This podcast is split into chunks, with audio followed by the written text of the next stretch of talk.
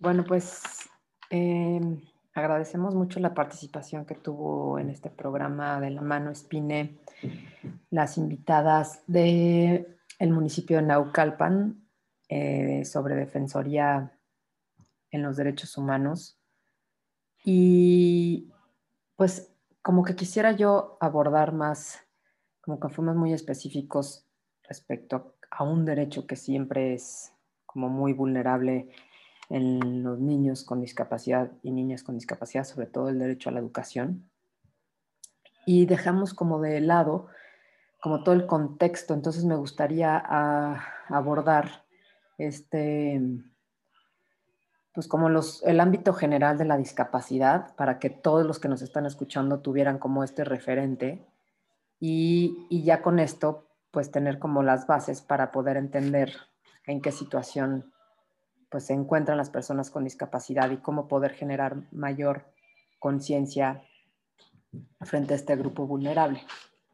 Y lo digo porque como que todos los programas hablamos de la discapacidad y hablamos de la inclusión y no nos hemos dedicado quizá eh, por tiempos o porque pues el tema no, no lo amerita, como los términos que se refieren a la discapacidad, a la inclusión, a la violación de los derechos humanos y que pudiera ser como ahorita una ocasión para que los pudiéramos pues tratar. Entonces vamos a ocupar como este, este tiempo para platicar sobre ellos y de alguna forma que los que nos escuchan puedan tener una visión mucho más general de lo que es la discapacidad, la inclusión y cómo hoy por hoy y en un futuro también se encuentra este grupo poblacional en una situación de desventaja y de desigualdad.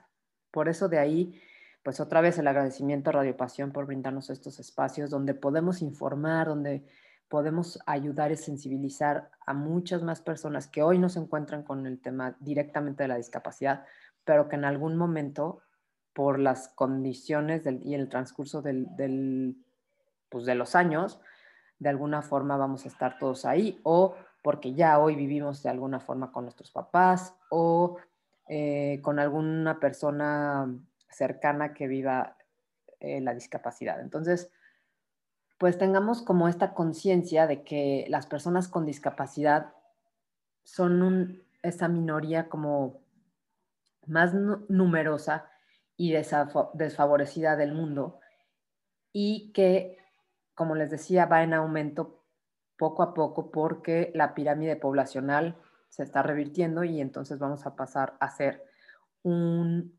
mundo mucho más viejo que hace unos años. Y no existen las condiciones reales para poder atender todas las demandas que requiere este grupo poblacional.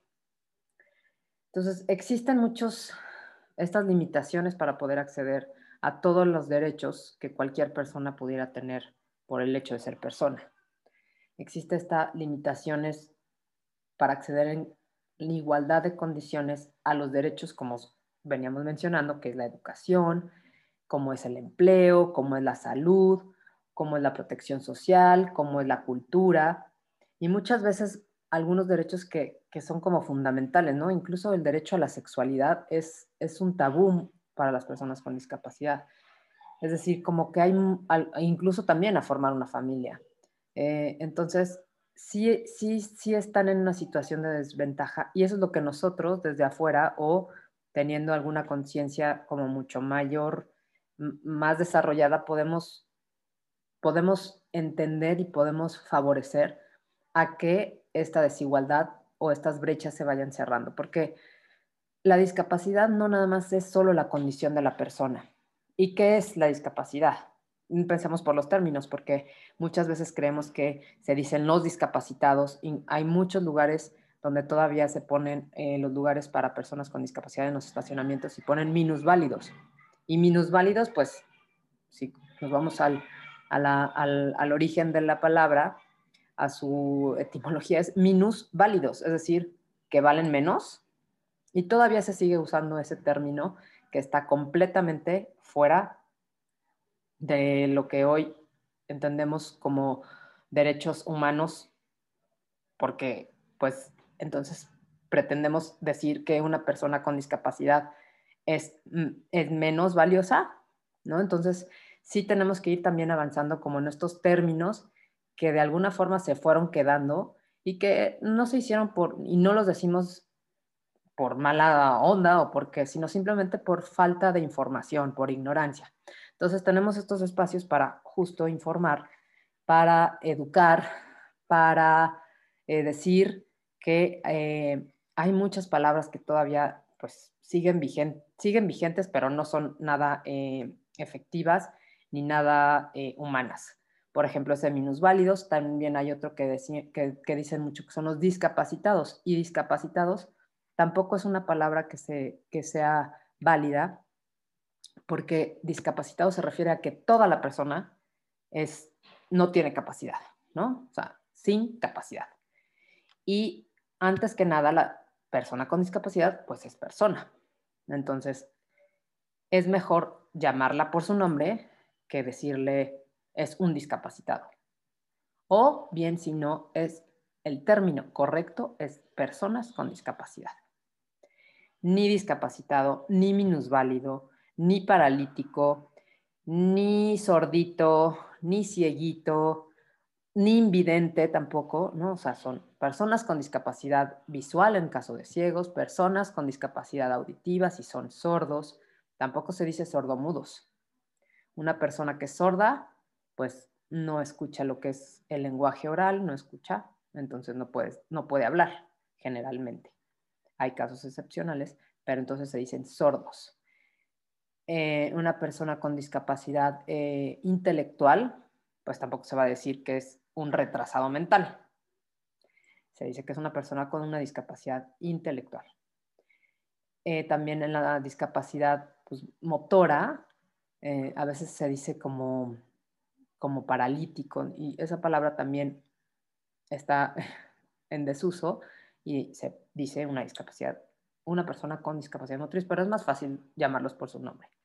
Y siempre anteponiendo la palabra persona, porque antes que de su discapacidad es una persona. Y esto es a lo que volvía un poco, que los derechos humanos se refieren, son inherentes a la persona por el hecho de ser persona. Con las personas con discapacidad se ven vulnerables. ¿Por qué? Porque no tienen el mismo acceso ni están completamente garantizados como hablábamos, pues están limitados en el tema de educación, de empleo, de eh, salud, como decía, de seguridad social, etc. Y los datos nos van indicando que hay un trato mucho más desigualdad y especialmente, o sea, una doble, triple o hasta cuatro veces mucho más desigualdad, discriminación y exclusión a los niños, niñas y adolescentes y a las mujeres que tienen algún tipo de discapacidad. Entonces, bueno, como les venía diciendo, la discapacidad es como la discriminación que se da por la condición. ¿Esto qué es? Bueno, ¿y qué condición? La, la discapacidad como hemos platicado en muchos de los programas, no es una enfermedad, es una condición de vida. Entonces, hay discriminación por motivos de discapacidad. Esto es que hay una distinción de exclusión que obstaculiza el goce en condiciones de igualdad de todos los derechos humanos. ¿Por qué? Por la discapacidad. Y la discapacidad es un concepto que tiene diferentes enfoques. Es decir, no solamente es por la condición de la persona, porque hay una deficiencia en su motricidad, una deficiencia en su eh, en el ámbito sensorial, porque hay una deficiencia en su tema intelectual, porque hay una deficiencia en su tema auditivo. O sea, la discapacidad es tener una deficiencia en alguna de las habilidades que por ser persona tenemos. Entonces, no solamente es por su condición, sino es que también el entorno es el que hace que la persona no pueda desarrollarse a pesar de su condición. Entonces, si yo pongo una, si yo tengo una discapacidad motriz, pero hay una rampa, no tengo ningún problema para poder acceder a la escuela. si es que es una discapacidad motriz, ¿no? Entonces, si hay un elevador, puedo acceder a un restaurante. Si hay un eh, menú en braille, puedo acceder a, también, a, tener, a, tener el derecho de sentarme también en un restaurante. Puedo acceder a la justicia si hay un intérprete de lengua de señas en un ministerio público. Pero ¿qué pasa? No puedo acceder a eso porque no están las condiciones adecuadas para que yo pueda ejercer ese derecho. Hay esas barreras sociales y muchas veces sociales y de, este, arquitectónicas y muchas veces actitudinales que impiden que la persona pueda gozar de todos los derechos. Entonces, no solo involucra a la persona que tiene una condición, porque así fue, porque fue por, porque la adquirió a través de un, un, accidente después de, de, nacida o después ya a lo largo de su vida, o porque bien fue de nacimiento. No es solamente la condición, sino es el entorno lo que hace y lo que impida que se desarrollen las personas como cualquier otra en igualdad de circunstancias. Entonces, es, es, es un sistema, es, es, es el resultado que bien decía que es producto de un sistema de desventaja en donde salen de, salen de diferente meta, ¿no? Por eso es que decimos que están en desigualdad. Y la inclusión lo que busca es justamente dar como, como esta, o sea, este handicap o este, mm, como este sostén o estas condiciones sociales para que estas personas, para que las personas con discapacidad, perdón, puedan acceder de manera natural a una escuela, a la salud, a la justicia, a la recreación. ¿Y qué nos toca a nosotros de afuera para poder hacer accesible esto? Esto es un tema de conciencia y es un tema de saber que que todos tenemos los mismos derechos y que por el hecho de ser persona los tenemos de, manera igual. Pero ¿qué es lo que nosotros podemos aportar desde, nuestra, desde nuestro lugar? Conciencia. Y esa conciencia es hablar con los términos correctos, buscar que en todos los lugares donde podamos tener acceso si nosotros sabemos que hay una persona con discapacidad, hacerlo de manera mucho más natural. Cuando, cuando hay miedo, digo, cuando hay, eh, sí, cuando hay miedo, pues es difícil poder acercarse a una persona con discapacidad porque no sabemos cómo dirigirnos a ella. Entonces, de la manera más natural, como si fuera cualquier otra, nos podemos dirigir. ¿Y qué podemos pedir en las escuelas, que haya inclusión. La diversidad nos va a enriquecer a todos. El tema también que, quiero como abordar y de manera ya muy breve es un término que viene pues de muchos años atrás que se llama capacitismo. Y lo que pasa es que todos tenemos como introyectados este mundo o este modelo en donde todo está creado, todo el sistema todo, todo, todo lo público y lo privado está hecho bajo un solo modelo y todos tienen que caber ahí. Entonces la discapacidad está fuera. Una persona diferente no entra en esa puerta que ha sido creada. El modelo educativo, el modelo para políticas públicas, el modelo para hacer leyes, todo es como bajo esta misma eh, modelo o sistema que se ha ido creando al paso de los años y que dice, así es y así debe ser. Cuando llegas a la realidad, pues te das cuenta que, que todos somos diferentes y que eso además pues es lo, lo que va a enriquecer a, una familia, a una comunidad, a una sociedad. Pero como tenemos este modelo es bien difícil romperlo. Entonces, en las empresas, al ver a alguien en una silla de ruedas o alguien eh, que no ve o alguien que no puede expresarse bien con un lenguaje oral, pues ya hay un bloqueo porque no entra en el modelo, ¿no? Es como los niños, o sea, los niños en las escuelas cuando, cuando algo no, no, no pueden, porque van ellos por un camino diferente, incluso a veces más despacio o más rápido a veces, o sea, se bloquea el sistema, se bloquean las maestras porque solamente están hechas para un cierto tipo de normalidad, ¿no? O sea, todos están hechos bajo una norma, un estándar. Entonces, cuando se sale fuera eso, de ese estándar o de esa norma, pues no sabemos ni qué hacer.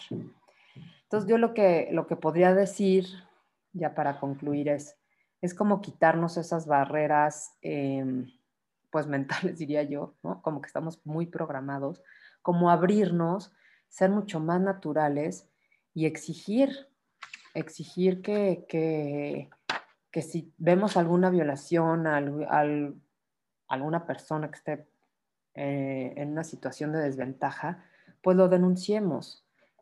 Como les decía, la violencia y la discriminación y exclusión hacia las personas con discapacidad, eso es ya conocido y lo asumimos como eso, pero ese doble, triple o hasta diez veces de verdad, las violaciones sistemáticas a las niñas y mujeres con discapacidad, no lo podemos permitir. No podemos permitir y verlo nada más como desde afuera. ¿Por qué? Porque de alguna forma, pues todos podemos estar ahí, todos nos vemos reflejados en esta sociedad donde es más fácil voltearme y ser indiferente que abordar los problemas reales que vamos teniendo como estos. No podemos ya seguir haciendo caso omiso a, esas, a esa falta de sensibilización, a ese, pues como no me toca a mí, pues yo no lo veo, ¿no? Somos una comunidad, somos una sociedad y todos debemos de ver por todos.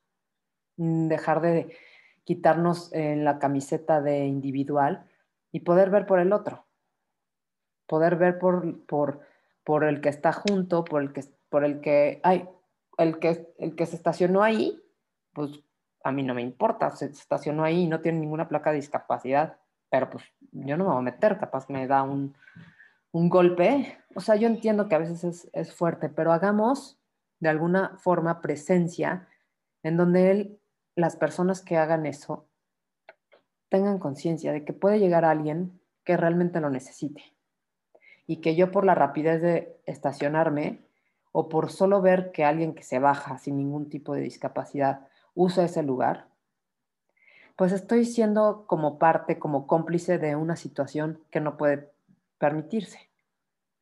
Entonces yo nada más los invitaría como a hacer más conciencia, como a sensibilizarse, como a quitarse los miedos, de la discapacidad. La discapacidad es una condición de vida, es una circunstancia y depende mucho de cómo nosotros lo podamos transmitir sin, sin dejar de ser víctima, o sea, digo, sin, sin seguir cargando el papel de víctimas y poder transformar esto como lo estamos haciendo muchos, muchos papás o muchas personas que estamos dando esta voz para decir, sí se puede, cuesta trabajo, frente a una sociedad como la en la que estamos, donde tenemos que tocar mil veces las puertas para que reciban a nuestros hijos en las escuelas, donde no hay, un, no hay empleos adaptados para personas con discapacidad, cuando de verdad dan, aunque no puedan dar unas cosas, aportan otras. Entonces, hagamos de esas adaptaciones del entorno que sea mucho más armonioso, que pueda tener mucho más eh, justicia, que pueda haber mucho más humanidad. Yo creo que a todos nos sensibiliza este tema. De algún modo, les digo, vamos a caer ahí por nosotros mismos, por nuestros padres, por lo que sea, por las condiciones de vida que tengamos. Entonces, hagamos que, que esto sea mucho más fácil, mucho más amoroso, mucho más sensible para todos. Yo vuelvo a agradecer la participación de, de las autoridades del municipio de Naucalpan por brindarnos ese espacio para saber que sí, que sí hay lugares donde pueden acudir las personas, simplemente para pedir información, para orientación sobre alguna inconveniente que hubo, alguna discriminación que hubo hacia el trato para ellas o para sus familias. Y hagamos nosotros también, hagamos nosotros también como, como parte de quien denuncia o de quien, si alguien ve alguna violación respecto a un derecho humano de alguna persona, ya sin con y sin discapacidad, hagámoslo visible, no nos, no nos quedemos callados, porque de verdad, este México necesita a gente que salga, y no solamente que salga a quejarse, sino que salga a hacer, hacer para poder ser. Les agradezco mucho su atención. Gracias por el espacio Radio Pasión. Gracias a la edición y producción de este programa a Ricardo Gómez. Y bueno, nos vemos en la siguiente.